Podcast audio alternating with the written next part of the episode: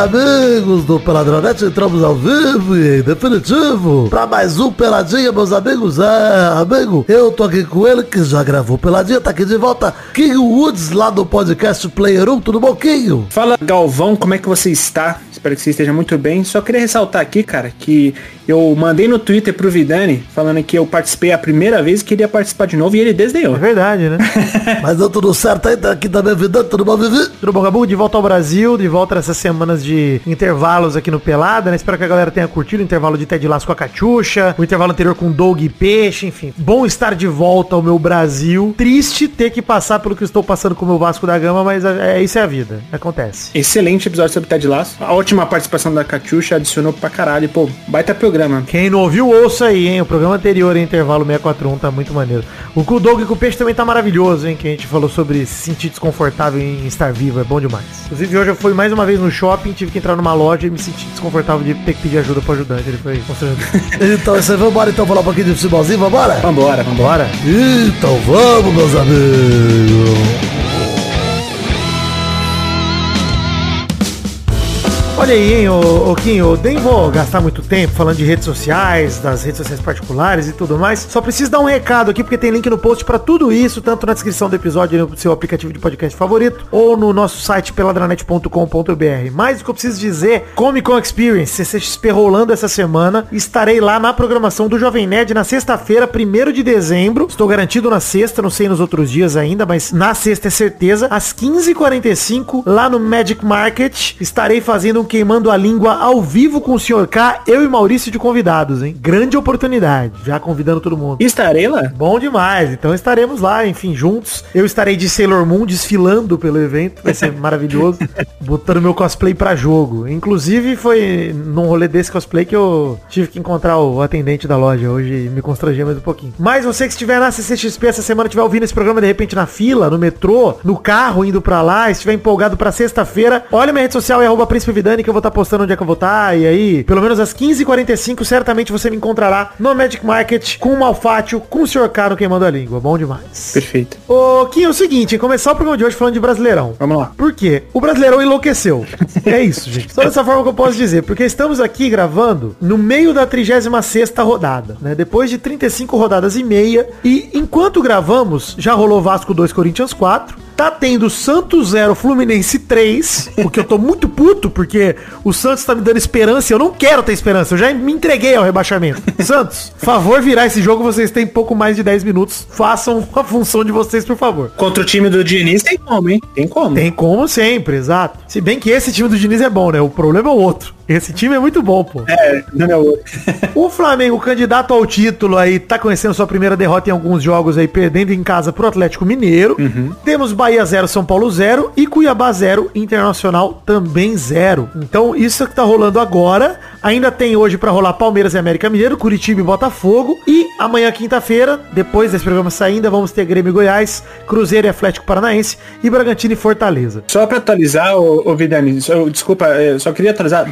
2x0 Atlético em cima do Flamengo, tá? 2 a 0 acabou de sair? Acabou de sair mais um gol e eu acho muito curioso que isso seja o time do Filipão ganhando de 2 a 0 e ser um time do, do time do Tite, o que parece completamente esquisito. Estranho, né, cara? Os últimos dois treinadores de, de Copa do Mundo que a gente teve, né? Enfim, o Tite em 2018 e 22, Filipão em 14, que loucura. E ó, vou te dizer, hein, cara, o Filipão parece que não tá querendo renovar, inclusive com o Galo, né? E o Galo tá desesperado, cara. Porque, porra, ele tá fazendo um puta trabalho do segundo turno do Galo. Vale lembrar todo mundo que o Galo nesse segundo turno tá com 36 pontos em 17 jogos até agora, é isso aí. É uma série invicta muito impressionante do Galo. Absurdo, pô. São 17 jogos e 11 vitórias, 3 empates e 3 derrotas até o momento. Nesses 17 jogos de segundo turno do Galo. Muito absurdo, pô.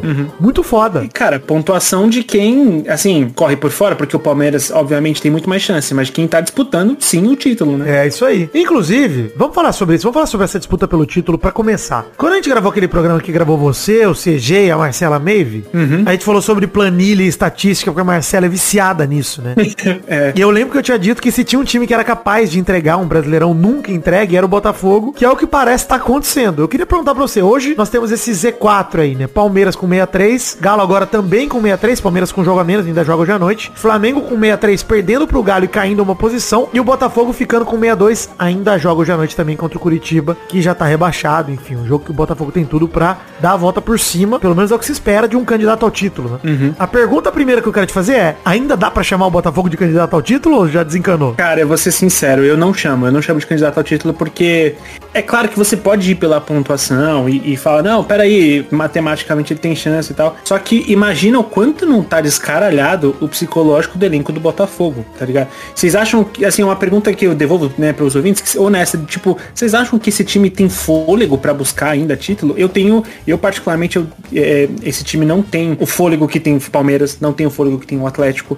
Tava sendo uma campanha muito bacana de ver do Botafogo. Eu tava achando, cara, animal, um Botafogo ganhar diferente de Palmeiras, Flamengo, né? Tava achando maneiro. Mas, cara, chegou a esse ponto, olha tantos jogos dos caras sem vencer, uma sequência inacreditável de, jo de jogos sem vencer, cara. Os caras não conseguem uma vitória há meses. Cara, o Botafogo, ele fez 47 pontos no primeiro turno. Uhum. 19 jogos, ele teve 15 vitórias, dois empates e duas derrotas. Foda. É melhor do que o que o Galo pode fazer. A gente tá elogiando pra caramba o Galo no segundo turno. Uhum. O Botafogo fez um primeiro turno impecável. Só que repare, o Botafogo tem 62 hoje. Desses 62, 47 foram no primeiro turno. Cara, ele fez 15 no segundo. Sim. É impossível, sabe? Isso para mim mostra que o retrospecto recente do Botafogo não credencia mais ele ao título. Exato. O Botafogo precisa de umas duas vitórias para ser candidato ao título aí nesses últimos três jogos, né? Vamos pensar assim, uns seis pontos para pelo menos ele disputar ali o título e tal. Cara, o Botafogo tem três no segundo turno inteiro.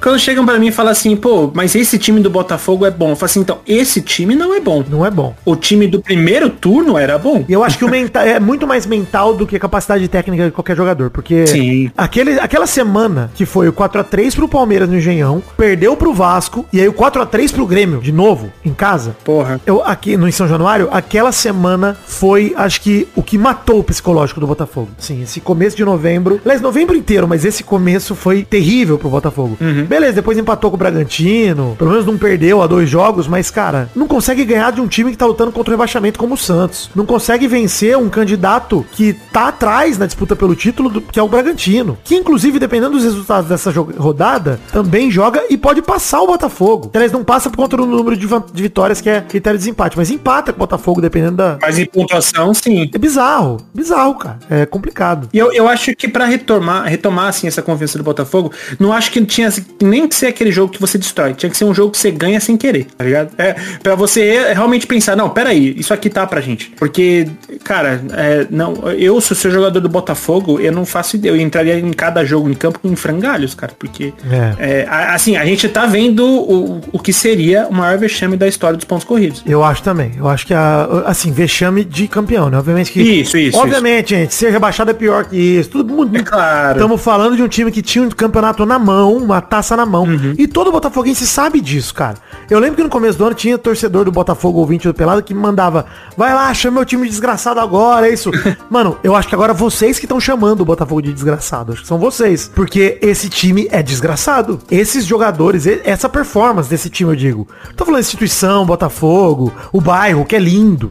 Tô falando disso. Tô falando do, do que tá jogando, do que se esperou desse time. Sim. E a culpa disso é do próprio time, que fez um primeiro turno impecável. Então, mano, hoje para mim, candidato ao título, para mim, é o Palmeiras. Principal candidato é o Palmeiras. Porque tem um jogo a menos e nós estamos vendo aí o Galo bateu o Flamengo por 2 a 0 nesse momento. Então, hoje o Palmeiras tá se isolando. Por quê? O Palmeiras hoje pega o América Mineiro, lanterna do campeonato já é baixado há muito tempo. Então, Palmeiras pode abrir três pontos, faltando seis para disputar. Essa altura do campeonato, isso é muito bom. É, o, o Palmeiras tá, o Palmeiras tá com a mão na taça. Tá com uma das mãos na taça, assim. É, esperar que esse time vai entregar ponto pro América Mineiro já rebaixado, gente, é, é muito difícil. A sequência do Palmeiras é difícil. Pega o Fluminense campeão da Libertadores em casa, mas é o campeão da Libertadores. Tem que respeitar. Tudo bem. Pô, pode ser que o Diniz não vá com o time titular, sabendo que é um jogo que vale tanto, falando, cara, meus jogadores já ganharam Libertadores, isso aqui, dá fogo pra alguém, para os caras não se arrebentar, porque o Palmeiras vai entrar babando. nesse jogo. Então, assim, pros caras não se machucar, pros caras curtir as férias, eu não duvido nada que o Diniz dê folga pra uma galera. Mas, o jogo contra o Cruzeiro na última rodada pode valer a vida pro Cruzeiro. São jogos difíceis pro Palmeiras. O Botafogo, pior ainda, o Botafogo fecha o campeonato contra o Inter no Beira-Rio e antes disso também pega o Cruzeiro que vai estar tá jogando a vida. Eu vou, eu vou arriscar aqui e dizer, porque assim, o Cruzeiro, cara, Cruzeiro tem vários jogos nessa reta nos últimos, as últimas, vou chutar ali, os últimos me dois meses que o Cruzeiro teve muitos problemas. Eu, eu me arrisco a dizer que vários desses jogos não foram mal jogados, né? É, mas eu, se tem um time que eu acho que vai tirar ponto dos dois, é o Cruzeiro. É, eu acho que assim, quando a gente olha só pro segundo turno, o Cruzeiro tá em 15 no segundo turno tem 20 pontos. O Botafogo tá em 18 tem 15. Assim, o Botafogo tem o mesmo número de pontos no segundo turno que o Curitiba. Cara, bizarro. É assustador. Cara, é um time rebaixado e o até semana passada líder do brasileiro. Sim. Essa é a performance do Botafogo. Por isso que a gente tira ele. Por isso que eu falo hoje para mim, cara, o Palmeiras é o principal candidato a título. Uhum. O Galo, eu tenho que botar ele nessa fila por conta desse segundo turno do Galo. E o Flamengo, pós-Tite, também faz um excelente trabalho e faz até o campeonato melhor do que se esperava desse Flamengo, com todo o ano tribulado que teve. Com certeza no meio do ano, acho que todo flamenguista desencanou desse time. Com certeza. Com o VP, com tudo. Ó, tô falando disso, cara.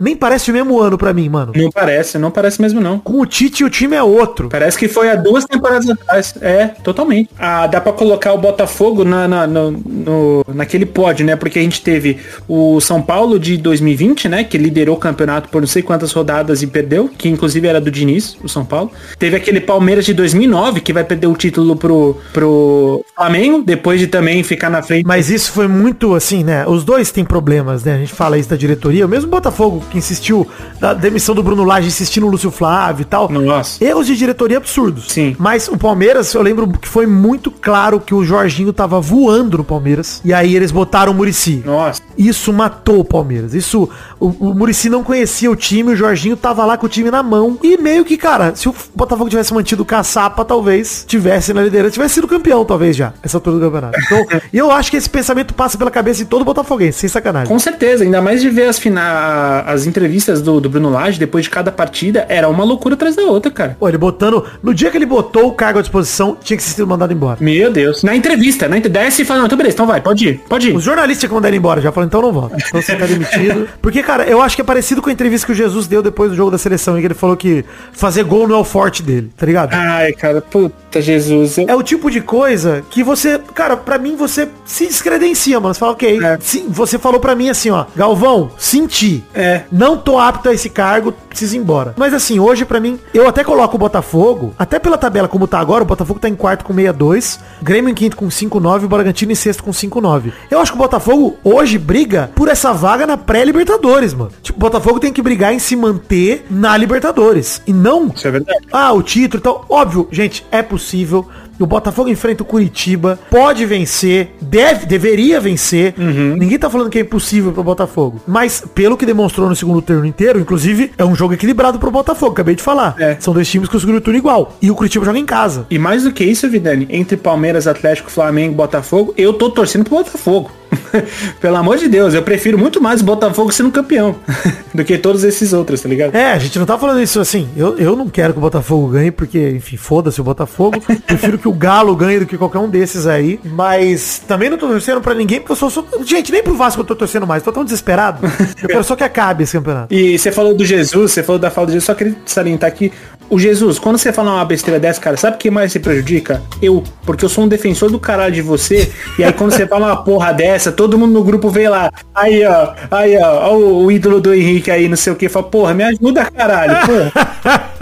Olha, eu vou te falar, hein? Os jogos de Grêmio e Bragantino são jogos relativamente fáceis nessa rodada. O Grêmio pega o Goiás em casa, já rebaixado, quase rebaixado, mas se o Grêmio tem tudo pra rebaixar o Goiás agora. E o Bragantino pega o Fortaleza em casa também. A tendência é que os dois cheguem a 62 pontos também, encostem em Atlético, Flamengo, Botafogo. Então fica ali um grande bolo de times com 63 e 62. Por isso que eu falo que o Palmeiras dá um salto grande nessa rodada, se tudo terminar como tá se desenhando. Você não acha que o Bragantino periga perder ponto nessa rodada agora? Contra o Fortaleza em casa? É. Pô, amigo, o Fortaleza nos últimos, sei lá, sete jogos é terrível. Eu duvido muito que o Fortaleza vai ganhar, vai tirar ponto de alguém fora de casa até o fim do campeonato. Duvido muito. Tá. O Fortaleza, o jogo pra ele ganhar ponto e pra ele se livrar da- do perigo de rebaixamento é na rodada 37 contra o Goiás. Eu acho acho que é isso que vai salvar o Fortaleza. O resto, mano. Ah, sim. Pô, o jogo contra o Santos na Vila e o jogo agora em ca- é, fora de casa contra o Bragantino deve ser zero pontos pra mim. Não acredito que o Fortaleza vai pontuar. Tá. É, vou torcer pra ganhar do Santos. Também. Pô, Mas eu não acho que vai. Esse que é o ponto. Eu acho que o Santos escapa por conta dessa tabela contra o Fortaleza. Mas enfim, eu vou até falar, ó. O Fluminense tá ganhando aí do Santos, beleza? Venceu, acho que já acabou já o campeonato, o jogo do. Campeonato não, né? O campeonato do Fluminense já acabou também. Esse é o meu ponto, inclusive. Mas Ah, é, acabou. Acabou. Tá acabando o jogo ali do, do Fluminense e Santos, tá 45 no segundo já, enquanto a gente conversa. E o Fluminense tá chegando a 56 com 36 jogos. Como o Grêmio e o Bragantino devem ve- ganhar esses jogos nessa rodada, cara, o Fluminense não deve chegar neles, entendeu? Não deve chegar a, vaga na Libertadores ali. é o-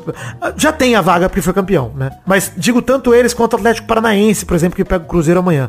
Eu acho que do Fluminense pra baixo, Fluminense, Atlético Paranaense, Cuiabá, São Paulo, Inter e Corinthians, férias já. Acabou o campeonato, gente. Acabou, porque o Vasco chega no máximo 48. Corinthians, todos que eu citei, tem mais que 47. Já era, já. O Inter, óbvio, tá empatando com o Cuiabá agora. Tá chegando a 47, tinha 46. Então, óbvio que o Inter tem aí o jogo de hoje pela frente, pode se complicar. Mas mesmo 46, na moral, gente, o Vasco não vai ganhar do Grêmio e do Bragantino. Então, assim, o Vasco não vai chegar a 48. O Vasco chega no máximo a 46, se empatar com o Grêmio por um milagre e ganhar do Bragantino. Dois milagres, inclusive, que ganhar do Bragantino nessa altura do campeonato também é milagre. Aí o ponto é, a briga do rebaixamento, pra mim, hoje, ela tá do Fortaleza pra baixo. Com níveis muito diferentes. Fortaleza e Cruzeiro. Fortaleza, como eu falei, tem um jogo contra o Goiás que pode levar o Fortaleza pra 48 e aí já elimina o risco total pelo saldo de gol também. Do Vasco é menos 10, Fortaleza é menos 2. Não, não dá. Agora, Cruzeiro depende muito desse jogo com o Atlético Paranaense. Por quê? Depois pega no Engenhão o Botafogo e depois em casa o Palmeiras no Mineirão. Então assim, Cruzeiro pega os dois candidatos ao título, dois dos candidatos ao título seguidos aí. Último jogo factível do Botafogo contra um time que tá virtualmente de férias é esse contra o Atlético Paranaense no Mineirão.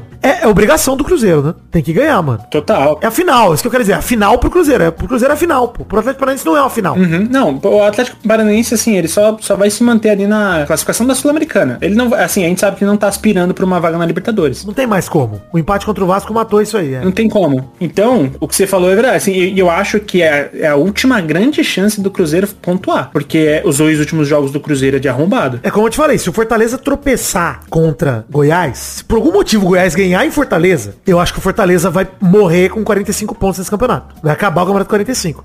Porque o Fortaleza tá fudido. O jogo pra ganhar é contra o Goiás. Agora, por que eu tô falando isso? Porque eu acho que hoje, como se desenha com o Santos perdendo 3 a 0 pro Fluminense, com o Bahia empatando com o São Paulo até agora, a última vaga do Z4, porque vamos considerar, gente, na verdade, sem sacanagem, assim, ó. Goiás já foi rebaixado, gente. Na boa. Vai pegar o Grêmio amanhã. Ah, já foi, já foi. Já foi. Pode ganhar do Grêmio, pode, mas mesmo se ganhar do Grêmio, vai estar a quatro pontos, faltando seis de escapar. É muito difícil, gente. Muito difícil. Tá a sete pontos da, da, da- fora da zona. Tipo, não, não, não tem como. Tem como. Faltando nove, sete pontos é muita coisa. Mas pra mim hoje, então, nós temos candidatíssimos ao rebaixamento. Santos, Bahia e Vasco.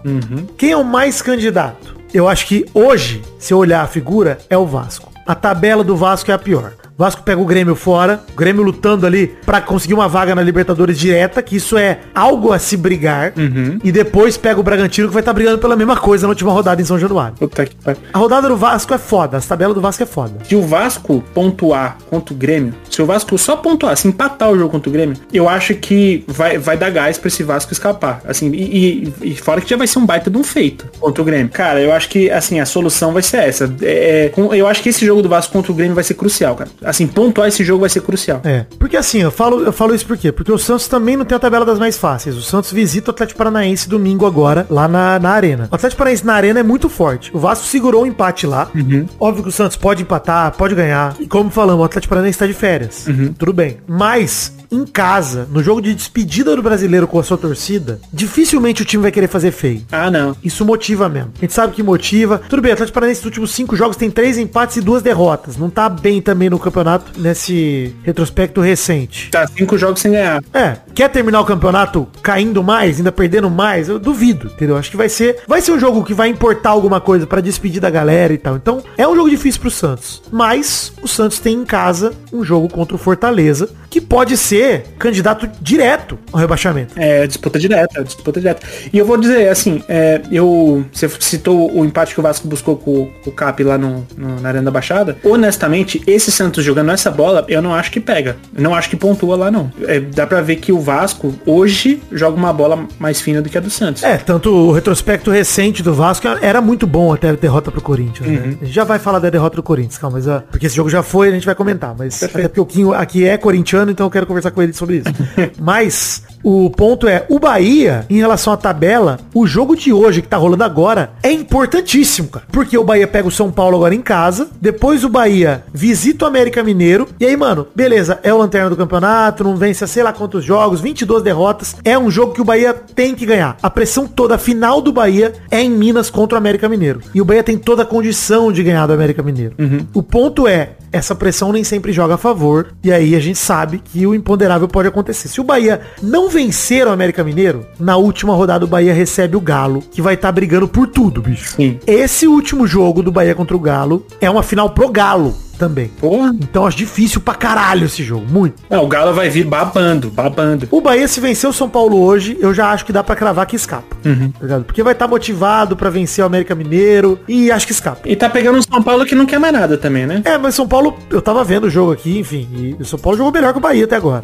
Terminou 0x0 no primeiro tempo, mas São Paulo jogou melhor que o Bahia. Pode acontecer, cara. Mas assim, eu acho que o Bahia, desses três aí, eu me arrisco a dizer que Santos e Vasco correm mais risco que o Bahia. Entendi. Vasco, nem pelo que o time vem jogando, porque o segundo turno do Vasco é muito bom, e o Ramon Dias faz um excelente trabalho, mas o Vasco pela tabela. O Santos um pouco pela tabela também, mas muito por perder pontos como esse contra o Fluminense, que teoricamente estaria de férias no campeonato e tomar 3 a 0 em casa. Isso bota uma pressão mental em cima da galera absurdo. Pô, foda, foda mesmo. Bahia ainda tem um refúgio que é esse jogo contra o América Mineiro, acho que é um respiro aí pra eles. O Santos, pô, esse jogo contra o Cap e depois decidir contra o Fortaleza, que pode ser um rival direto contra o rebaixamento, pode ser um jogo complicado. Cara, e eu não sei, mas o, o Santos, o ano inteiro, o ano inteiro, assim, a gente citou a boa fase do Vasco tudo mais, mas o ano inteiro não ficou com essa impressão do Santos de tipo, pô, esse time não é. t- Parecia que o Santos queria cair o ano inteiro. É, exatamente, exatamente. E já tem tempo que o Santos tá nessa, né? Tipo, vou cair, não vou. Hoje eu vou, mas não vou, tá ligado? Tá nessa tem tempo já. Eu acho foda porque assim, esse campeonato, mano, é assim, é o campeonato que eu tô vendo que mais chega disputado nas últimas rodadas com os times com pontuação alta, assim, tipo. Com certeza. O 17 ter 42 é um absurdo. De repente, pra escapar, você vai precisar fazer 46.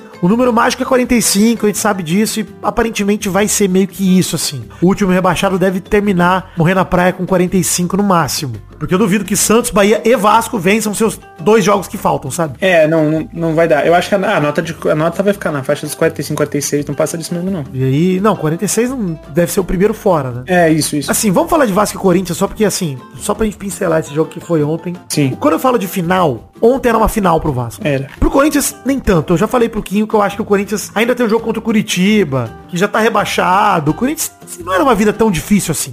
Pô, mas Vidani, o Vasco podia ir 45, o Vidani ficar com 40. O, o Vidani. e o Corinthians ficar com 44. Beleza, podia, mas o Vasco tem dois jogos pedreiro e o Corinthians tem o Curitiba. É isso que eu tô falando, cara. Sim. É, é uma realidade diferente. Assim, a tabela do Corinthians facilitava. O Corinthians, aliás, pega o Curitiba e depois pega quem no... Antes pega quem mesmo? O Inter em casa e o Curitiba fora. Isso aí. Isso, isso mesmo. Não, ainda bem, né? Porque é, se fosse o contrário ia ser mais difícil. Não acho. Acho que era melhor pegar o Curitiba em casa. Falando como corintiano, cara, eu vou ser sincero, porque o gosto que a goleada que a gente sofreu pro Bahia na, na semana anterior deixou, cara, pô, isso é. Foi uma coisa muito pesada, mano. Foi uma coisa muito pesada. Aquilo ali. ah, com certeza. Aquilo ali é o maior vexame da história do Corinthians, Da tipo, arena, da história né? da arena do Corinthians, né? É pra gente ter sofrido aquela derrota de 5 a 1 em casa pro Bahia, cara, aquilo foi muita loucura. Mais de 30 mil corintianos na arena num dia que choveu pra caralho, a torcida ainda assim peso lá, sabe? Foi uma coisa muito sintomática, assim, de falar, puta, mano, é, é- o nosso destino é esse, tá ligado? E quando a gente começou o jogo contra o Vasco, tomando aquele gol do Pumita de cabeça logo no início do jogo, assim, deu ainda mais essa, esse farol vermelho de falar, cara, é isso, a gente, o Corinthians não melhora. O Corinthians não tem sinal de melhora, né? Então foi por isso que eu acho que a preocupação do corintiano andava muito por esse caminho. Ah, cara. entendo total, entendo total. Mas assim, é esse desenho do jogo contra o Corinthians, pra mim, o re- mais revoltante, né? Que o Vasco foi pro tudo ou nada contra o Atlético Paranaense. E aí perdeu todos os zagueiros lá. Perdeu o Léo Pelé, O Michael, né? perdeu, o Medel Teve risco de lesão, perdeu o Maicon, e aí teve que jogar com o Capasso, que tem um ano terrível pelo Vasco. E os gols do Corinthians, do Romero, principalmente, foram gols de pelada, cara. Foi, foi bom. Sim, sinceramente, isso que me revolta de olhar. A bola quicando na frente da zaga e o zagueiro não conseguir tirar. É um bagulho que, mano, é um, é um desleixo absurdo. E aí, porra, é foda ver esse enredo desse jogo, porque o Vasco tava bem, mano. O meio campo Vasco tava jogando bem, o Paê jogando bem, Ah. o Paulinho jogando bem. E aí, quando o Corinthians fez o 3 a 2 num vacilo de marcação, porque Renato Augusto achou um bom passe lá pro, pro Moscardo, né? Moscardo. Oscardo. E assim, o Moscardo acertou um puta chute também. Foi um belo gol, mas Golaço. mas, mano, é vacilo de marcação. É o time que sabe que não, não quer o bagulho. Ali, ali faltou querer. Faltou tá na gana do negócio. Faltou tá com sangue nos olhos, caralho. Porque o Vasco se pressionasse mais um pouco o Corinthians. Pô, teve um lance que o Vasco cabeceou lá, que o Cássio bateu a cabeça na trave, bicho. O, Vasco, o Cássio quase botou pra dentro sozinho. Sim, pô, eu fiquei. Me deu um choque nessa hora, mano.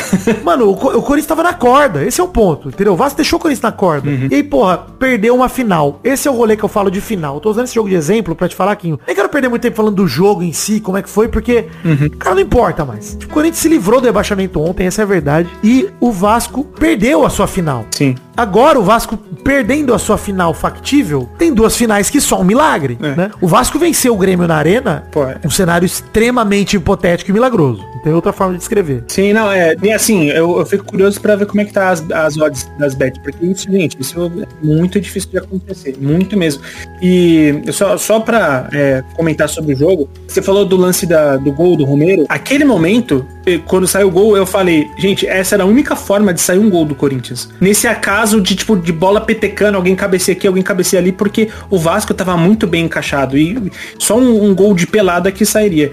No segundo tempo, o Vasco tá completamente desconcentrado, cara. Aquela bola que o, o, o Renato Augusto dá pro, pro Moscardo chutar, cara, é tão esquisito a, a, a, a falta de pressão do, do Vasco, porque ele, gente, a gente sabe a, a maior arma do Renato Augusto, que é aquela chapada de fora da área. Ele tem tempo de adiantar duas vezes e calcular o chute antes de alguém vir pressionar, e aí ele decide fazer o passe. Tipo, cara, como é que você deixa o Renato Augusto carregar essa bola, entendeu? É, então, assim, eu, eu até tuitei, falei, cara, eu- o, o foda desse Vasco é que ele só tem, tipo, 20, 30 minutos bons. Depois ele É, morre, né? Vai morrendo. é. morre, morre muito. E assim, ontem o Vasco construiu o placar duas vezes, cara, entendeu? Fez o gol com o Mitra, depois o Mitra deu assistência, gol do Verrete. Golaço do Veguete também. Golaço, golaço. E eu falei, pô, beleza, tamo na frente, de boa, olha aí, o jogo tá desenhando bom pra gente. E aí, cara, as coisas perdem o controle, enfim. E, e cara, sinceramente, assim, eu, eu não vou nem culpar o Ramon Dias, nem o jogo de ontem, nem o trabalho de ontem. O jogo de ontem, infelizmente, acontece, mano. Uma noite ruim, uma noite que nada dá certo, acontece. O lance é, Paulo Brax, diretoria do Vasco, primeiro turno terrível,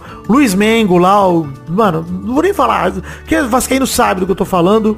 E assim, os erros da diretoria do Vasco nesse ano que estão botando o Vasco nessa situação. O Vasco tem um time agora, nesse segundo turno, pra tá de férias, como tá o Atlético Paranaense. O, time do Vasco é pra isso, hoje. Mas tá jogando no desespero o segundo turno inteiro, no desespero. Inteiro. Porque o Ramon Dias assumiu o time com 9 pontos. Pô, o Ramon assume com 9, entrega com 42. Pô, o cara fez 33 pontos em, sei lá, 20 rodadas. Absurdo, pô. É muito ponto. É muito impressionante. Pra um time que tava na zona de abaixamento, tava na lanterna, é muito, muita coisa. Assim, não tem como culpar esse trabalho em si. Espero que ele fique. Aconteça o que acontecer, espero que o Ramon Dias fique. É, era isso que eu ia falar. É, que a, a permanência de um cara desse. Espero que os jogadores fiquem, o Verrete fique, que o Paier fique, que a galera fique. Aconteça o que acontecer. Tem que ficar, mano. É isso.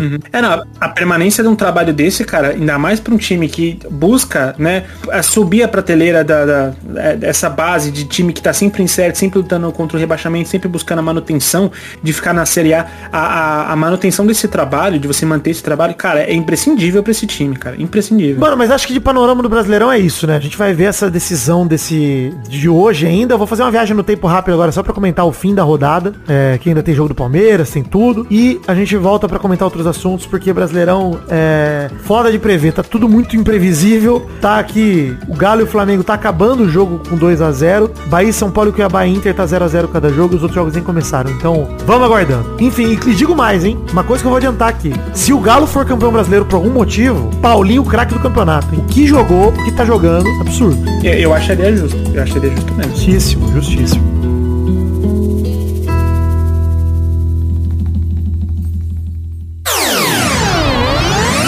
Cara, que rodada doida do Brasileirão na noite dessa quarta-feira, tá? O Santos perdeu pro Fluminense de 3 a 0 em casa e o Flamengo perdeu pro Galo de 3 a 0 em casa. O Bahia perdeu pro São Paulo de 1 a 0 em casa. O Cuiabá perdeu pro Internacional de 2 a 0 em casa. O único time que venceu em casa ontem foi o Palmeiras, que meteu 4 a 0 no América Mineiro. O Curitiba empatou por 1 a 1 com o Botafogo. Vamos falar pelos estágios ali, só para dar uma recapitulação. O top 4 do Brasileiro agora tem Palmeiras em primeiro com 66, Botafogo em segundo com 63, Atlético Mineiro em terceiro com 63, Flamengo em quarto também com 63. O Grêmio em quinto e o Bragantino em sexto jogam hoje ainda contra Goiás e Fortaleza, ambos em casa, respectivamente se espera que Grêmio e Bragantino cheguem a 62 pontos. O que faz com que, se o Palmeiras vencer na próxima rodada o Fluminense, Grêmio e Bragantino já não possam mais alcançar o Palmeiras. E aí já começa a falar de saldo de gol, porque o Palmeiras já pode ser virtualmente campeão no domingo. Porque o saldo de gol do Palmeiras é de 30. O segundo colocado Botafogo, que é o segundo melhor saldo, tem 23 de saldo de gol. Em número de vitórias, todos ficariam no máximo empatados se o Palmeiras vencer o próximo jogo. E aí o Botafogo ou o Atlético Mineiro ou o Flamengo teriam que tirar 7 ou 8 ou 16 gols de saldo na última rodada. Então uma vitória simples contra o Fluminense credencia o Palmeiras a mais um título brasileiro. Esse é o cenário que se desenhou. Do segundo ao sexto colocado, a briga é por vaga direta na Libertadores ou pela pré-Libertadores. G6 está praticamente definido. A se confirmarem as vitórias de Grêmio e Bragantino, é claro. O Fluminense entrou com o time titular e amassou o Santos, ficando muito confortável ali na sétima posição, deve terminar aí mesmo o campeonato. Agora o Galo bateu o Flamengo no Maracanã, foi surpreendente e foi um amasso, foi um massacre do Galo. Mais um grande jogo do Paulinho que eu acabei de falar, que para mim é o craque do campeonato. Já é independente do título do Galo. O São Paulo espanta de vez as micro chances que tinha de ser rebaixado ao bater o Bahia e afunda o Bahia numa situação caótica. Eu já vou falar do Z4.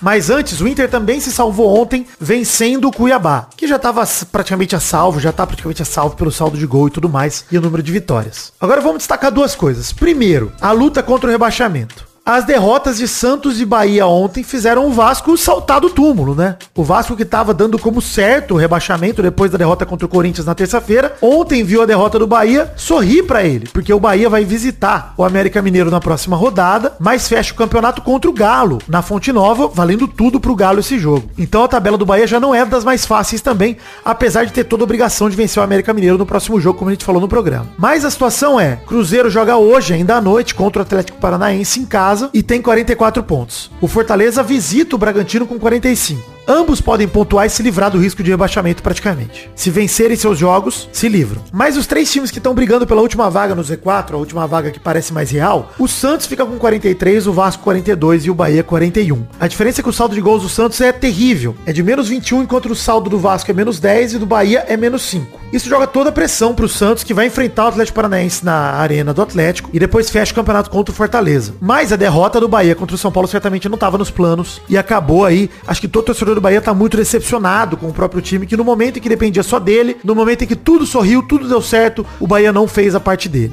Mas eu tô aqui para falar do desgraçado. O desgraçado sendo desgraçado. O Botafogo ontem fez um gol de pênalti, encontrou um pênalti, teve um pênalti que caiu do céu. No penúltimo minuto de jogo, e Tiquinho Soares fez o gol. E o vacilo que a zaga dá pro Curitiba empatar no último lance e praticamente decretar o fim do Botafogo enquanto concorrente ao título é sacanagem. A gente falou no programa que o Botafogo tinha tudo para dar a volta por cima contra o Curitiba, para voltar a ser candidato ao título, era obrigação do Botafogo. E assim, gente, hoje a realidade do Botafogo é garantir a vaga na Libertadores sem precisar da pré. Essa é a realidade do Botafogo hoje. O torcedor do Botafogo tem que se contentar com isso e buscar a todo custo uma vitória ou contra o Inter na última rodada ou contra o Cruzeiro no domingo. O jogo contra o Cruzeiro é a verdadeira final pro Botafogo. Não pelo título, porque como já disse, acho que o Palmeiras já papou esse título com uma vitória simples contra o Fluminense deve vencer. Mas para não correr o risco de ficar fora da Libertadores direto, o Palmeiras tem que vencer o Cruzeiro em casa no Engenhão. E se despedir da sua torcida também, que tanto apoiou e tanto fez bonito, mesmo com todo esse toda essa entregada do Botafogo na reta final. Tragédias à parte, o Campeonato Brasileiro segue quente para as últimas duas rodadas e tem muito a definir ainda, tanto para quem vai ser campeão, a depender de um tropeço do Palmeiras, quanto para quem vai para pré ou para Libertadores e principalmente para quem vai ser rebaixado. Cara, de mais nada, só pra falar que hoje é o último programa do mês, né? Dia 30 de novembro. Agradecer o apoio de todo mundo, dizer que a gente vai fazer a contagem, prestação de contas a partir do programa que vem, pra ver o quanto a gente arrecadou em novembro e comparar com outubro, enfim. Lembrando que outubro a gente teve 212 colaboradores com R$ 1.926,07. Tô falando do Padrim, do PicPay e do Patreon, nossas plataformas de financiamento coletivo. Quero te pedir então, ouvinte, pra você colaborar com o Cobra Nosso Orçamento a partir de um real, pra gente poder continuar produzindo muito conteúdo por aqui. Era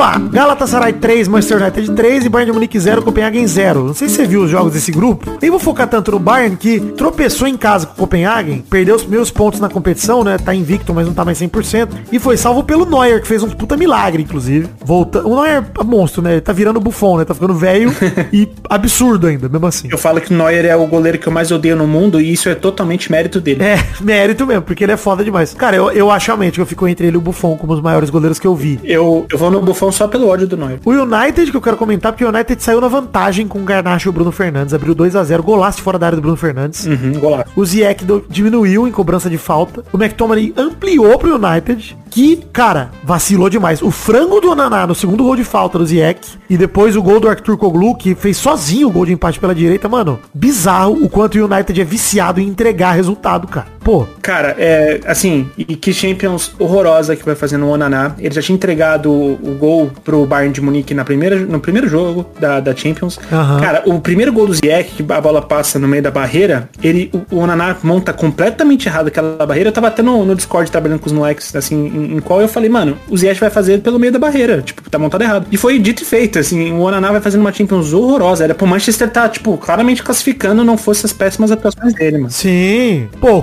o Royland não merece essa eliminação, por exemplo, né, cara? Tem alguns jogadores do United, o próprio Bruno Fernandes e tal, não merece. Esses caras... O United do Ten Hag, defensivamente, ele é meio terrível, mas eu concordo com você que o Onaná tem muita culpa nessa Champions especificamente, cara. Bizarro. Sim, e eu nem acho ele um mau goleiro. Só acho que ele, assim, ah, não sei se a camisa pesou pra ele, mas, é, cara, ele não, não tá jogando. É impressionante. Eu acho que é o, a cariusação do Onaná. Sei. O Karius também passou por isso no Liverpool, é a mesma coisa, cara. O cara, o cara peidou mesmo, não tem o que falar. É, pode ser. O Bruno Fernandes também tem uma bola na trave, teve bate e rebate no finzinho, mas ficou 3 a 3 E assim, agora o resultado é Bayern de Munique líder com 13, Copenhague e Galatasaray com 5 cada um, e o United com 4 em último. Ou seja, ele não tá pegando nem Europa League. Assim, o United tem que ganhar do Bayern de Munique pra ter uma chance de ou classificar, caso role empate entre Copenhagen e Galatasaray, ou ir pra Europa League. O United tem que ganhar do Bayern de Munique.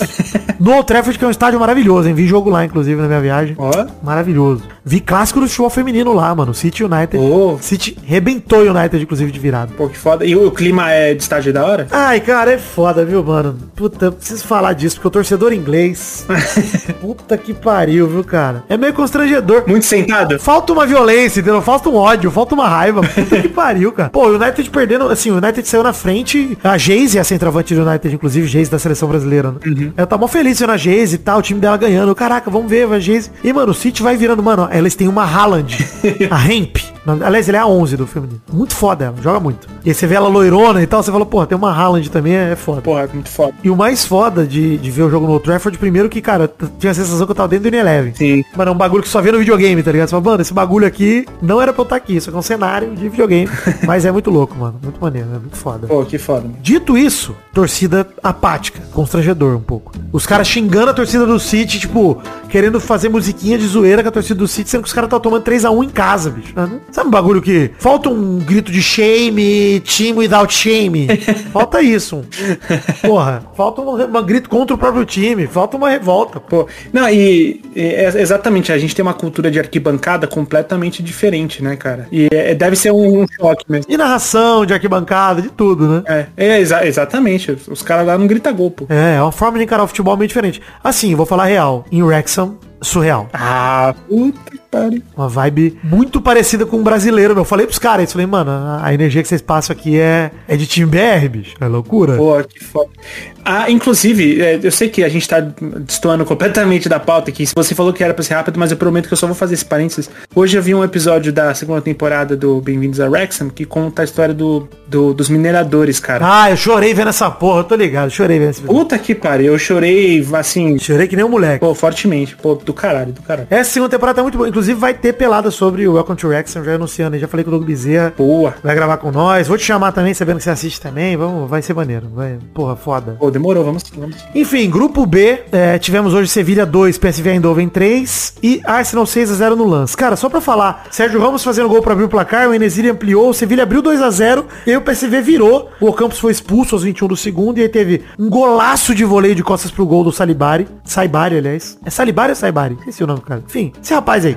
O 2 a 2 foi contra do Gudelge e o Pepe fez nos acréscimos o segundo, que não só eliminou o Sevilha da Champions, como classificou o PSV pras oitavas. Então, isso já rolou. Incrível. E ó, é Ismael Saibari. Saibari. Saibari. Aí. Em dia de show dos brasileiros do Arsenal, no 6x0 ali, gol do Havertz, golaço do Jesus, gol do Saca de barriga, golaço do Martinelli também, gol do Odegaard e gol do Jorginho. Foi isso. Seis gols aí. Cara, é, esse Arsenal joga uma. é, Eu acho que é um dos times mais divertidos de se ver jogar. É legal pra caramba. Vai mamar nas oitavas, a gente sabe disso. Vai cair fora nas oitavas. Mas é, na fase de grupos é legal de ver jogar. Cara, eu acho que depende de quem ele pegar. Dependendo de que time pegar. Se, assim, é claro que se pegar um Atlético de Madrid nas oitavas, eu meu voto no Atlético de Madrid. Mas Você não acha que mesmo que pegue um Napoli, mesmo que pegue uma Inter que hoje tá em segundo, que pegue uma Lazio, que pegue, oh, pô, do grupo F nem se fala, né? se pegar um PSG, ou se pegar um Borussia, pô, cara.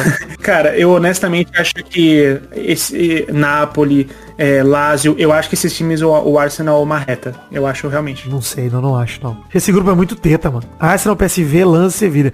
Aliás, o grupo já tá decidido total, tá? O, o Sevilha pode brigar ainda pela Liga Europa, mas pra isso o Sevilha tem que vencer o Lance lá na França. E é, e é bem possível. É bem possível, porque, assim, o Sevilha. Viciados em Liga Europa, né? É É, isso. obviamente, e, cara, assim, a, a temporada do Sevilha não é das mais brilhantes, obviamente, mas, pô, ainda assim é um time melhor que o Lance. É, assim, não sei. Acho que é mesmo pau a pau, cara. Sei lá. fator casa muda. Os caras perder em casa pro PSV Eindhoven de virada é inaceitável. Não, é, é, é foda, é foda mesmo. No grupo C tivemos Real Madrid 4, Napoli 2 e o Braga 1 a 1 com o União Berlim. Nem vou falar do jogo do Braga e do União Berlim, tá, gente? Isso aí foda-se. É, whatever. Mas, mano, o Napoli saiu na frente com o Simeone, o Rodrigo empatou com um golaço, raio. Golaço. E o gol do Bellingham também, golaço. E um lançamento pra ele absurdo, pô. Caralho, a bola do Alaba. O Alaba eu, falo, eu falei com os meus amigos hoje. Eu é um dos jogadores que eu acho que são mais subvalorizados. É o Alaba. Você sabe o que ele é pra mim? Eu vou falar isso, os brasileiros vão ficar meio putos. Eu sei que você vai falar. Ele é o mais perto que os gringos têm do Juan, irmão. Ah, tá, Juan, ufa. Ainda bem que você foi no Juan. Eu achei que você ia mandar um Gustavo Neri. Eu ia ficar puto já. Vai se fuder, pô. Esse time do Real Madrid, você vê, perdeu o Vinícius Júnior, perdeu o, o centroavante, né? Que cara que entregava 50 gols na temporada, que era o Benzema. E o time não desacelera. É um time que continua achando soluções. O Bellingham é uma força da natureza. Melhor tamanduá que existe. E, porra, incrível, incrível ver esse Real Madrid jogar. Não, o Real Madrid tá em 100% na competição, primeiro isolado, ninguém pega ele nem perto. Napoli tá em segundo com 7 pontos, já classificou também. Só perde a vaga pro Braga se perder em casa por dois gols de diferença ou por um gol de diferença acima de 3 a 2 É tipo, combinação muito difícil. Em casa, pro Braga, gente, não, o Napoli vai passar. Vai passar. União Berlim pra ir pra Liga Europa que precisa de um próprio milagre, né? Que é vencer o Real Madrid e torcer pro Napoli. Não, não, não vai, gente. Não vai, não vai vencer o Real Madrid. É, não vou perder tempo falando isso, pelo amor de Enfim, no grupo D, a Real Sociedade empatou 0x0 com o RB Salzburg e o Benfica finalmente empatou, né? Pontuou nessa Champions 3x3 com a Inter. Mas vale dizer que é vergonhoso esse 3x3 do Benfica porque abriu 3x0 o hat-trick do João Mário 3 a 0. e deixou a Inter empatar, cara. Arnautovic, Fratese e Alexis Sanches. Morreu o Benfica, gente. Não dá pra falar do Benfica. O que dá pra falar desse grupo é o Salzburg já tá na Liga Europa e o Real Sociedade... Porque o Benfica não vai conseguir vencer o Salzburg na última rodada. Não, não vai. E o Real Sociedade e a Inter vão se degladiar pela primeira posição do grupo. É isso. E eu arrisco que vai dar Real Sociedade. Na Itália mesmo, você acha que segura a Inter lá? É só empatar. Não, com certeza. Cara, eu, ó, eu, eu, eu vou dizer uma coisa aqui. Eu, eu, eu talvez seja uma das únicas pessoas que fala tanto por vida sobre o Campeonato Espanhol. E, cara, o Real Sociedade é um timaço. É um bom time mesmo. Pô, é um dos. Eu falei do, do Arsenal. O Real Sociedade também é um dos times que, que hoje em dia mais me diverte assistir jogar. Eles são muito bons no jogo, no primeiro jogo da Champions. Cara, foi um amasso pra cima da, da Inter. Eu não sei o que, que o Inzaghi fez, que que o time entrou mal no jogo, mas era pra ter sido goleada do Real Sociedade. É, eu até lamento esse empate hoje com o Salzburg, que já era pra ter botado uma mão nessa, nessa primeira colocação, né, cara? Porra, em casa. Com certeza. Que eu acho que a Real Sociedade ganha. Posso estar completamente errado. Você acha que a Real Sociedade é o Atalanta desse ano? O Ajax desse ano? Esse time que, tipo... Pô, o Ajax até é sacanagem comparar, porque o Ajax já teve, tem uma puta camisa, já teve muita tradição no passado, mas, mas você entende o que eu quero dizer? Tipo, o time que não vem como favorito e ele dá um puta trabalho, tá ligado? Acho que a Real Sociedade desponta como esse time esse ano. cara. Eu acho que a Real Sociedade vem sim é, como esse time. Quando a gente fala de outros emergentes, né? ah, eu não vejo nenhum outro jogando a bola que joga o Real Sociedade. É, o Leipzig mesmo, tipo, não estão no mesmo nível, né? Já é bem diferente. Não, não estão. A própria Lazio, gente, a Lazio classificou ah, no, no, no grupo, no grupo dela depois de sofrer pra caralho contra o Celtic. Pois é, já vamos falar dela então, porque assim, a Lazio hoje venceu 2 a 0 dois gols do Tiro Immobile, né? Que é um puta centroavante bom, essa é a verdade, cara. Centralmente foda. Mas foi ontem o jogo, tá? É, foi ontem, é verdade, foi ontem. Desculpa, a partir de agora é tudo jogo de terça. O Feyenoord que perdeu pro Atlético Madrid em casa por 3 a 1 com dois gols contra, inclusive. Bizarro. E o golaço por cobertura do Hermoso. Sim. Gol contra do Feyenoord primeiro, bizarro demais. Esquisitão. É muito esquisito, cara. Horroroso, cara, muito horroroso. Enfim, tudo resolvido nesse grupo. né? O Atlético Madrid tá em primeiro com 11, a Lazio tá em segundo com 10. Eles vão decidir a primeira, o primeiro lugar do grupo só, mas o Feyenoord já tá na Liga Europa. Então, os dois classificados e o da Liga Europa já tá decidido nesse grupo E aí. Já foi. Meu Celtic descansa em paz. No grupo F, o famoso grupo da morte, tivemos Milan 1, Borussia Dortmund 3, Paris Saint-Germain 1, Newcastle 1. Vamos por partes. Primeiro, PSG escapou de uma Porra. boa, hein? Pelo amor de Deus. Cara. Era um vexame, cara. Era um vexame e assim, e escapou de um jeito bem esquisito, tá? Porque eu entendo a discussão sobre o pênalti, mas, cara, pô, aquilo lá ser pênalti eu acho que pro futebol faz mal, sabe? Mas. Eu acho foda, mas eu acho que tem que marcar. É foda. Tem que marcar, mano. É, cara, eu. Eu tava torcendo contra também, mas tem que marcar. É foda porque. também eu fico. Eu, sabe por quê? Eu sempre fico pensando assim, mano. Eu fico pensando, eu tô jogando pelada de fim de semana. Aquele tipo de mão acontece e, mano, é pênalti, tá ligado? Sim. Eu sempre tento simplificar, porque eu falo, cara, o próprio cara que bota a mão na bola fala, não, foi pênalti mesmo, bota na minha mão, pô, tá tudo certo.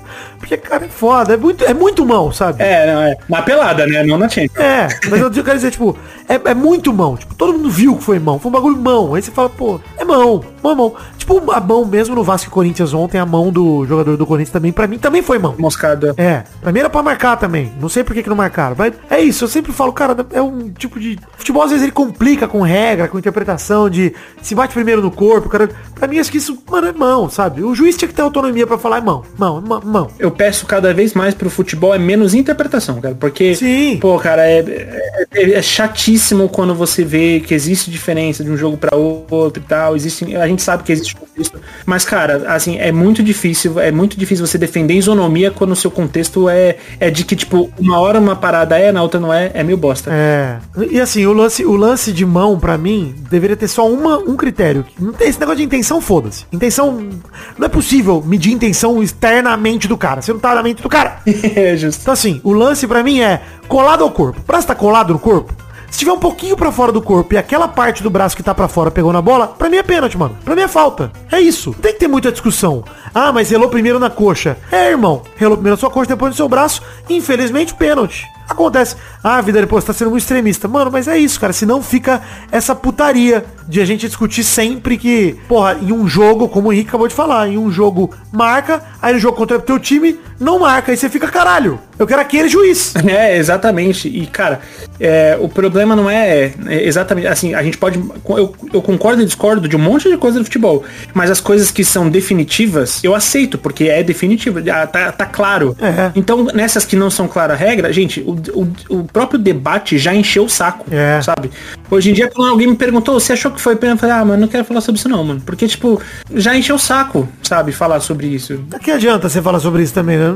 Não- Você não é juiz, porra. É foda. É, elas bosta. E sobre o grupo da Champions, cara, eu acho engraçado porque depois da primeira rodada, quem eu menos esperaria que seria é, a- o Prio líder seria o Borussia. O Newcastle, eu fico um pouco com o coração abalado porque, cara, é muito legal também ver esse time do Newcastle jogar.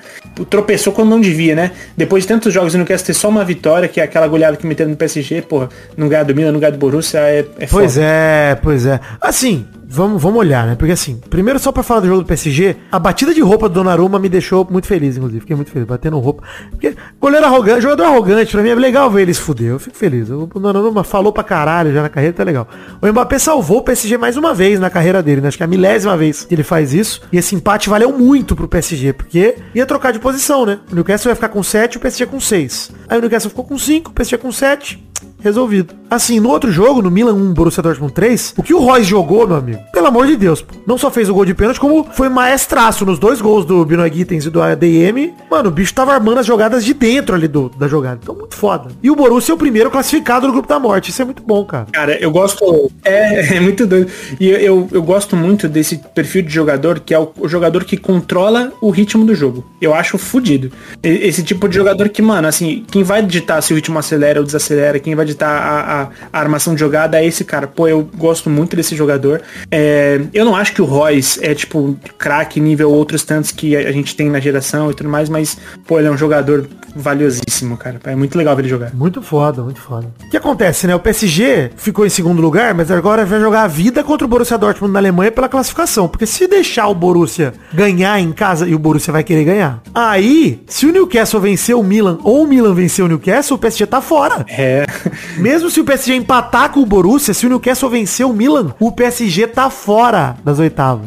Muito louco, cara. Cara, e, pro- e o Borussia vai, vai buscar o primeiro lugar de qualquer forma, porque, cara, essa temporada nunca foi tão valioso você classificar em primeiro. É. Porque, assim, todo mundo vai querer fugir do Real Madrid, do Bayern. É é um Arsenal diferente, Nossa, do City. do City. É, então, assim, o próprio Atlético de Madrid faz uma temporada muito legal. Absurda. Então, cara, é, é, o, o Borussia vai, assim, vai estar muito bem. É, não é porque tá, tá em primeiro lugar e já classificado. Motivação não vai faltar, né? Não vai faltar. É isso aí. No grupo G, já tá decidido, o grupo totalmente resolvido. O City permaneceu 100%, venceu o Leipzig por 3 a 2 de virada. O Opeda fez dois golaços, na verdade, o do RB Leipzig, mas Haaland, Foden Julian Álvares, iluminado, inclusive o Álvares, né? Porra, que faz de gol decisivo esse cara é brincadeira. Viraram a partida no segundo tempo. E o Young Boys venceu o Estrela Vermelha por 2 a 0 Foda-se quem fez os gols. É. City e o Leipzig já estão em primeiro e segundo. Young Boys em terceiro na Liga Europa. Estrela Vermelha eliminada. É isso, acabou. Última rodada nem precisava ter.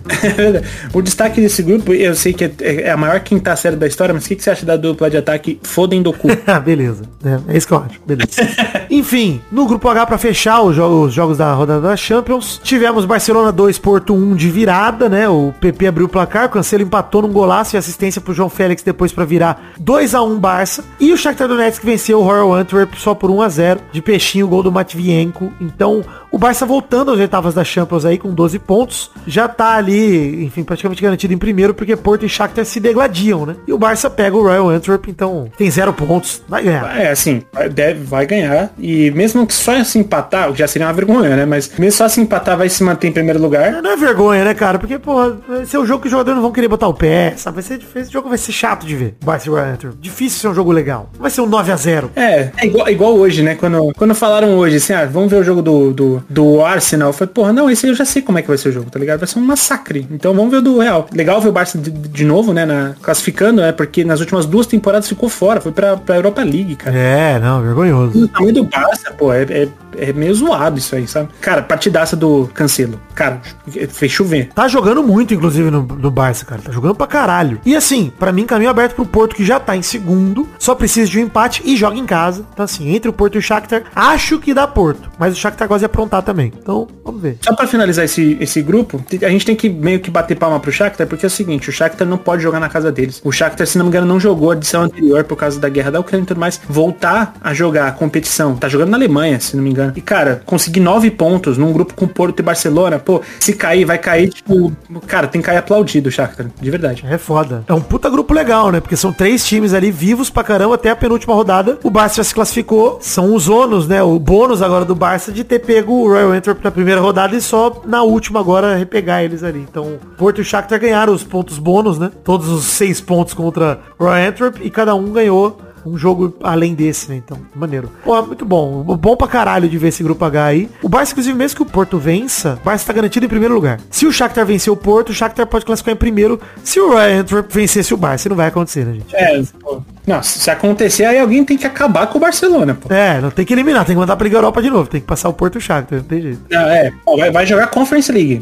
Não é digno de, de Liga Europa, E não. ó, antes da gente terminar aí pras cartinhas, ô Henrique, eu quero falar só um pouquinho sobre seleção brasileira. E, cara, juro por Deus, vai ser dois minutos isso aqui. Porque assim, eu tava na Europa, tava na Inglaterra, e os jogos foram tarde pra caralho. Começava tipo meia-noite, meia-noite e meia. Não vi os jogos. Mas no outro dia eu fiquei vendo jornal esportivo brasileiro, canal do Galvão Bueno sobre os jogos e tal. E assim, gente, de coração mesmo. A gente tá falando do trabalho do Diniz na frente da seleção. Cada vez mais eu chego à conclusão e me apavora notícias como aqui o Ancelotti vai esperar o Real Madrid até o último segundo, etc. Porque o Diniz não pode ficar. Não pode ficar. Foram o quê? Três convocações ou quatro? Cara, Já. é, foi uma a cada dois, né? Um- Uma a cada dois jogos? Foram três convocações, foram seis rodadas já. O Brasil perdeu três jogos seguidos e empatou com a Venezuela. O Brasil venceu os dois primeiros jogos com o Diniz, contra times de péssima qualidade. E quando começou a pegar Uruguai, Argentina, Colômbia, saco pros três. Hoje o Brasil está a oito pontos de distância da Argentina, a seis do Uruguai,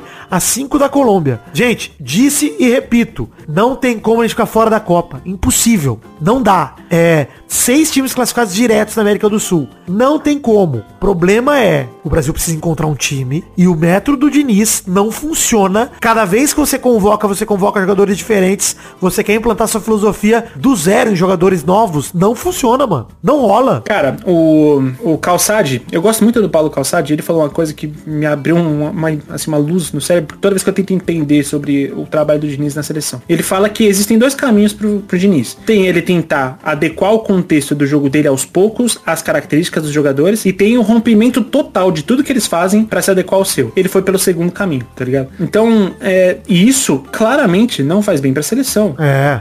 Cara, olha o que estão jogando os brasileiros no Arsenal. Sim. O Jesus e tal. Assim, eu acho foda porque o Jesus joga pra caralho no Arsenal. E eu acho que ele já teve tanta chance na seleção que eu acho que ele precisava ficar um tempo fora. Tá ligado? Tinha que ter uma comoção pro Jesus voltar pra seleção. Tinha que haver uma comoção popular. Como houve pro Romário. Não a mesma, mas similar. Porque ele teve muita chance já, mano. Tá ligado? É hora de outros caras tentar. É hora de outros. Mano, a gente tem vários centroavantes, candidatos à camisa 9, que surgiram nos últimos anos. Um deles, o Pedro, que beleza, não faz o melhor ano da vida dele, mas longe de ser um ano horrível. E sequer foram testados como o Jesus vem sendo testado. Mas eu falo do Casemiro, do Martinelli. O Martinelli, pra mim, ele é o melhor jogador do ataque da seleção hoje. Mas eu vou botar também o Rodrigo, o Vini nessa lista. Que performam bem pra caralho nos seus times. E na seleção, parece outros caras. Parece que eles caras os caras errados, pede pros caras fazer coisa que eles não estão acostumados a fazer. Então ele pega tudo que os caras fazem bom no time e pede, não usem, façam isso aqui que eu quero que vocês façam. E porra, é um desperdício, cara. E não é assim que vai funcionar, porque, cara, é, se você tem o trabalho de, de, de seleção, a gente sabe que você não tem tempo. Parece que pelas contas ele treinou um time seis, sete vezes até agora. E assim, é, é, é importante dizer, é, eu, é claro que a gente tem que criticar o trabalho do Diniz e tem que se criticar com fundamento, mas a, pra mim, é, a, a maior conta, né, a melhor parte dessa conta, quem tem que pagar é quem decidiu que quem tem que ser o técnico da seleção é o cara que ainda dirige um clube que tá ganhando Libertadores. Então, tipo assim, cara, Sim. é que se você achar que isso vai funcionar. Não, não vai, obviamente. E cara, o problema nem é o que a gente imaginou que pudesse ser problema, né? O conflito de interesses, por exemplo. Isso nem é o problema. Não. O problema principal é filosofia de trabalho e tempo pra ele trabalhar, pra ele implantar essa filosofia, pra ele ter um, um time de scouting dele, pra convocar caras novos.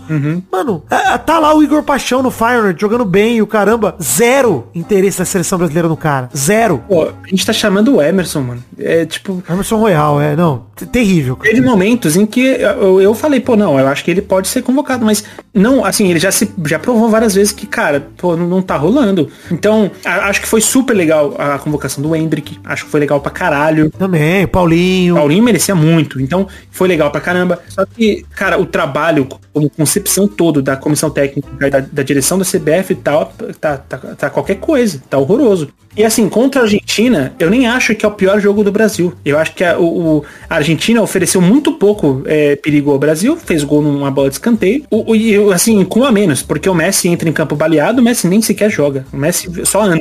campo. É, é bizarro. Isso aí. E mesmo assim, o Brasil não conseguiu produzir. E fora assim, eu não sei se você vai querer falar fora toda a pataquada antes do jogo começar, que aquilo foi uma coisa nojenta. Terrível. Ah, mano, isso daí, cara, antes do jogo, no começo do jogo ali, no. Sim. Assim, eu critico até a postura dos jogadores do Brasil, porque ver o time da Argentina indo pra galera pedir calma e os jogadores do Brasil ficando parados, foi só o Marquinhos, sei lá lá. Toma isso, cara. Porra, pelo amor de Deus. Mano, vergonha, vergonha. Isso tudo da pancadaria e tal, é uma vergonha. A gente apanhou em campo e fora. É, exatamente. Batemos, pode falar que batemos argentino fisicamente, mas a verdade é que moralmente nós apanhamos. Apanhamos enquanto Sim. seleção brasileira, enquanto torcida, enquanto tudo, apanhamos. É isso, foi vergonha. Eu acho que esse último ciclo aí do Diniz é muito extremista isso. Pode ser, mas pra mim é pra CBF olhar e falar, gente, nós não vamos ter jogo de eliminatória até setembro do ano que vem, se eu não me engano. É isso, tipo um ano assim, pra eliminatória. Gente, já deu de Diniz. Obrigado, Diniz. Vamos procurar outro caminho. Antelote, você vem mesmo? Fala pra gente, você vem mesmo? Porque se vier, a gente espera até julho, mas você já começa a Copa América. Já começa agora. Manda teu filho, manda alguém pra cá. Man- Eu odiava esse bagulho de manda o filho, mas até isso eu tô cedendo. Qualquer merda. Tô falando nesses seis meses que faltam, de dezembro até maio, pra acabar o contrato dele. Manda representante, seja técnico da seleção por SMS, pô. Qualquer merda. Porque, cara, se eu não me engano é isso. O próximo jogo do Brasil é setembro do ano que vem, cara. É, é absurdo isso. O Brasil vai ficar um ano sem jogar pelas eliminatórias e tem Copa América e tal. Porra, cara, na moralzinha mesmo. É, é- é muito difícil, gente. Sério. É muito desgostoso, velho. Não, e, e, e fora que assim, não, é, é triste, é muito triste ver a seleção brasileira nessa situação. Perdeu pra Colômbia em eliminatórias a primeira vez na história, isso acontece. E você pensar, eu não acho nem que, tipo, eu acho que você tem que ter uma palavra logo do Antelote. Antelote, é ou não é? Vamos parar de graça, tá ligado? Ah, não é. Então, então beleza, eu vou buscar o meu. E se depois de receber o não do Antelote, a opção for pelo Diniz, eu vou ser bastante sincero. Cara, eu nem acho que é o pior dos caminhos. Só que não dá pro cara dirigir um time e uma seleção ao mesmo tempo. Ou é um ou é outro, tá ligado? Eu acho que esse Diniz, que é teimoso, que vem querendo implantar essa filosofia, é o pior dos caminhos. É um dos piores caminhos possíveis. Acho que é horrível. Acho que não funciona essa filosofia. Se ele mudar totalmente o jeito que ele trabalhou até hoje, em todos os times que ele passou, beleza, pode ser que funcione. Mas eu não, eu não sei por que chamar ele se for pra fazer isso. Porque o Diniz é o que é pelo trabalho que ele desenvolveu nos times, que é essa filosofia. Se não for pra ele implantar isso, e pra mim isso não funciona em seleções, não faz sentido ter ele. É melhor ter outro cara. Eu prefiro 10 Mano Menezes. eu prefiro 10 Filipão. É isso, eu prefiro mil vezes. Prefiro, chama o Dorival Júnior. Sim. Os caras estão falando que o Mourinho tá esperando o convite da CBF. Caramba. Chama esse filho da puta. Não, não, não, pelo amor de Deus. Mas, cara, o ponto é, um cara pra implantar um trabalho qualquer. Foda-se, eu, eu só quero isso agora. Um trabalho qualquer. Porque nós temos um ciclo curto de Copa.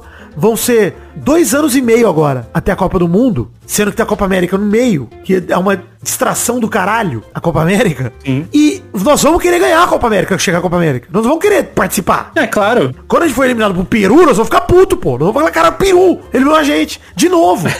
E, aí, e a gente sabe que Copa América é uma ótima ferramenta pra elevar a moral de time. A gente, a gente viu isso acontecer. Porra. Então, cara, é, é isso. Eu acho que a, a pior coisa que assola a seleção hoje em dia são as indecisões, tá ligado? É a pior coisa que assola. É não saber se o cara vem, é não saber se. Até quando vai ser o Diniz de, dessa forma. Ah, e se não for ele, quem vai ser? Se não for ele nem o Antelote, quem vai ser? Cara, é, é bizarro. A, a indecisão até sobre como é que vai ser a torcida no jogo. Os caras não conseguem decidir nem isso, cara. Tá ligado? Então é, é, assim, é triste e vamos, vamos esperar e torcer. Felizmente a gente vai ter um tempo aí sem seleção pra poder respirar um pouco dessa maluquice toda. Pois é, e eu fico mais puto ainda com a, com a declaração do nosso atacante defensor, Gabriel Jesus, falando que gol não é forte dele. Tudo isso se soma e minha revolta com a seleção vai pra outra, outro patamar. Inclusive, hashtag atacante defensor. E lá pergunta da semana pra vocês. É... Mano, eu nem sei que lá pergunta da semana. Ah, eu vou fazer uma pergunta da semana que tem a ver com a viagem. Ih. Pô, vocês acham que cabe, hein? Porque eu fiz muito, fiz muito conteúdo lá no Instagram, tá tudo nos destaques lá. Eu visitei estádios de Londres, de Liverpool, do City. Vocês acham que cabe fazer um peladinha contando essa parte da viagem? Se vocês acharem que vale, manda aí lá a pergunta da semana essa pra vocês, porque não tô decidido a fazer isso. Falar de Wrexham também, inclusive. Da série nós vamos falar, mas pra falar de, de ter ido no estádio lá, etc. Obviamente que eu vou falar um pouco disso também no programa sobre a série, mas se vocês quiserem que eu fale sobre a experiência desse giro aí pelos estádios, etc. E do que eu senti do futebol inglês, até porque eu era data FIFA, então teve jogo da Inglaterra que eu vi lá. É maneira de comentar. Se vocês acharem que vale fazer um pelado sobre isso, por favor, deixem nos comentários aí. Não vamos ler como em trouxa. Ô, posso deixar uma ideia aqui? Diga aí. Cara, por que, que a gente, a gente, vulgo você, não traz um cara, tipo, alguém que faz cobertura de, de algum correspondente europeu e, de- tipo, cria um debate sobre, tipo, as diferenças do futebol europeu e, e da América Latina. É uma boa, boa sugestão também, boa sugestão. Olha aí, um exemplo de sugestão que vocês podem mandar aí também nos comentários. Diz- digam se vocês concordam também com a sugestão do Henrique. Que caminhos que a gente pode transformar isso em, em programa aqui no Peladinha, que tem bastante coisa legal pra compartilhar, mas não hoje. É, não vamos ler como entrou, nem cartinha hoje, porque eu tô na correria da CCXP, mas queria agradecer aí o menino Henrique. Obrigadão por topar o convite. Faça seu jabá pra galera, onde que as pessoas podem te encontrar nessa internet afora aí. Vamos lá, eu vou ser rápido. Arroba Kim Woods em qualquer mídia social, Kim com QU, tá? Então você vai conseguir me achar até nas threads. Se é que alguém usa você me acha por lá por essa tag. Você pode me ouvir também no Player 1, semanalmente. A gente tá postando episódios de podcast sobre videogames. E tem um outro podcast que eu participo junto com meu amigo Vrido, que é uma. Eu defino ele como uma loucura do caralho. Se chama Indiretando. É, não confunda com endireitando, tá, gente? É de indireta. Então, indiretando, busca lá no feed. Eu tenho certeza que vocês vão rir bastante. Boa demais. Então é isso aí. Muito obrigado pela audiência do programa de hoje. Fiquem com Deus. Vejo vocês na CCXP. Quem for pra lá e quem não for, até a semana que vem pra mais um Peladranet. Valeu, galera. Até mais. Tchau, tchau. Alegria. Valeu.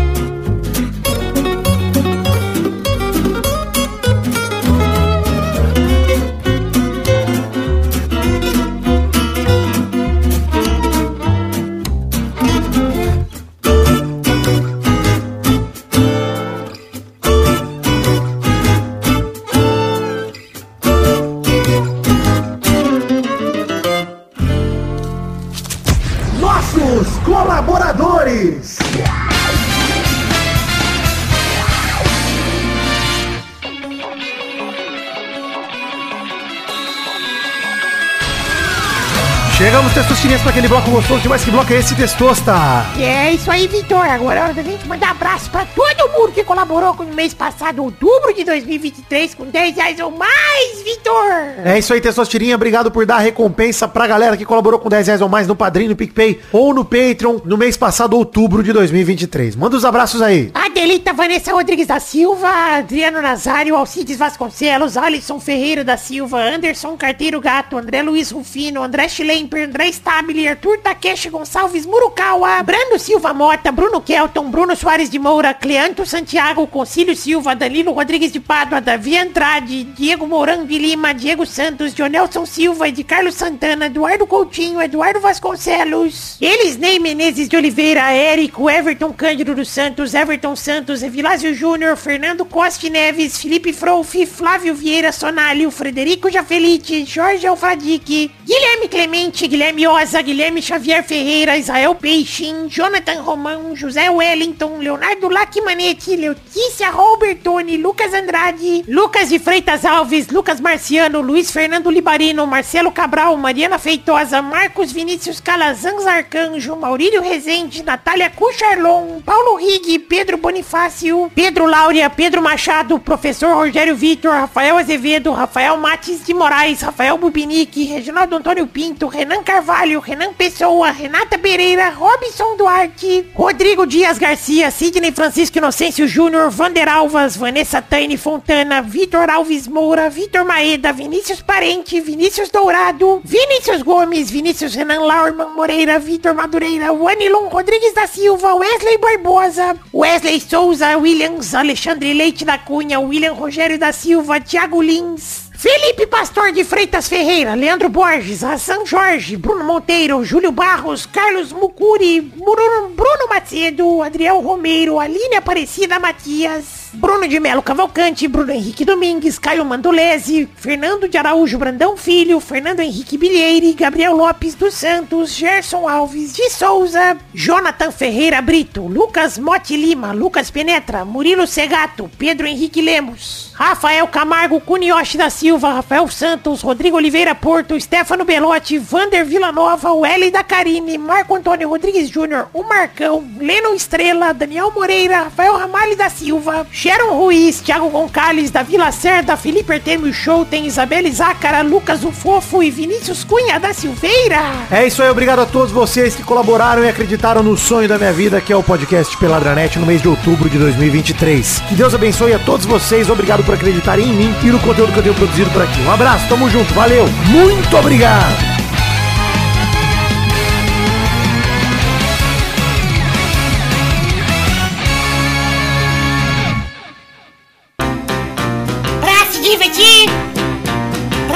Brincar.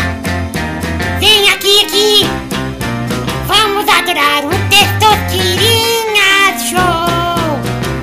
Começou, galera, mais um Testosterinha Show, Brasil! Uou! E aí, turma, beleza? E aí, Henrique? Bom? Pô, Testoças, um prazerzão falar contigo, cara. É alegria, alegria toda minha. o primeiro a jogar hoje, inclusive, deixa eu ver aqui na lista. Ah, na lista. Na lista. É o Henrique. Pô, valeu, Testoças, vamos lá. o segundo é o Vidani. Beleza. Então vamos rodando a roleta para a primeira categoria do programa de hoje.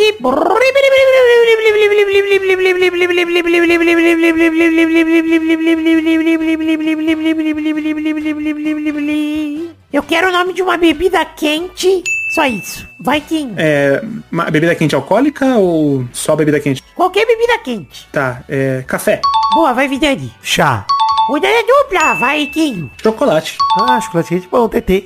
Vai, Vidani. É... Chimarrão? Chimarrão quente, né? O frio ou o tererê? É isso aí. É. Mais uma rodada. Vai, Kim. Ahn, puta, cara, você já me fudeu. Eu vou de... Pô, esse aqui é, esse aqui é difícil, pode ser caldo? Caldo de galinha? Caldo, pô, mas caldo não é bebida, pô. Caldo é comida. Pô, você, você mastiga o caldo? Não, mas é comida. Não, peraí. Caldo é bebida? Deixa eu perguntar. Sopa é bebida ou comida? Vou perguntar. Olha aí, Wikipedia. Sopa é uma comida líquida ou pastosa. Porra. Não é bebida, hein? Caralho, então... A bebida tem como função também hidratar, né? Também, sei lá. Estou cagando regra aqui. Exato. Errou! Tecnicamente errou. Perfeito. É que não tem muitas outras, porque aí você, tipo, tem variações de chá, né? Mas, pô, quais outras bebidas quentes que existem? Agora é com o Vidani pra ele descobrir. Ei, caralho. Caralho, cara, bebida quente. Mano, caralho, cara. Olha, eu vou roubar, né? Ah, lá vem. Porque assim, café é uma coisa, É. cappuccino é outra. Ah, pronto. Cappuccino vai café, mas também vai chocolate. Você falou chocolate, café, vai os dois, velho. Se eu falasse, então, um moquiato, você ia aceitar. Eu ia aceitar. Parabéns, Vítor. Valeu. Falando. São bebidas diferentes, é verdade, pô. Café é café. Caralho. Pô, ah, lembrei de outros dois, hein? Olha, esses daqui a gente, a gente foi burro hein, de não falar. Quais? Vinho quente e quentão. Puta que pariu, caralho. Logo minha festa do ano favorita, mano. Que burro. É, a minha também. Ô, Testosta, eu tenho uma pergunta pro Testosta bem, bem rápida. A gente falou se, se é, é comida ou é bebida, mas pra você, sopa é janta? É janta sim, pra caralho. Adoro sopa. Porra, vamos, tamo junto, cara. Bom Vamos. demais. Sopa é meio... Mano, comer um caldinho. Pô, aquele pãozinho, você molhar, chuchar na... Você tá Nossa. maluco? Queijinho ralado em cima. Nossa. Aquela rodelinha de linguiça no meio do caldo. Do caldo Puta, verde, hein? um caldo verde é Nossa. foda, hein? Porra. Puta, bom demais, cara. Caralho. Então é isso aí, chegamos ao fim do programa de hoje. Um beijo. Tchau, tchau, pessoal. Valeu, alegria.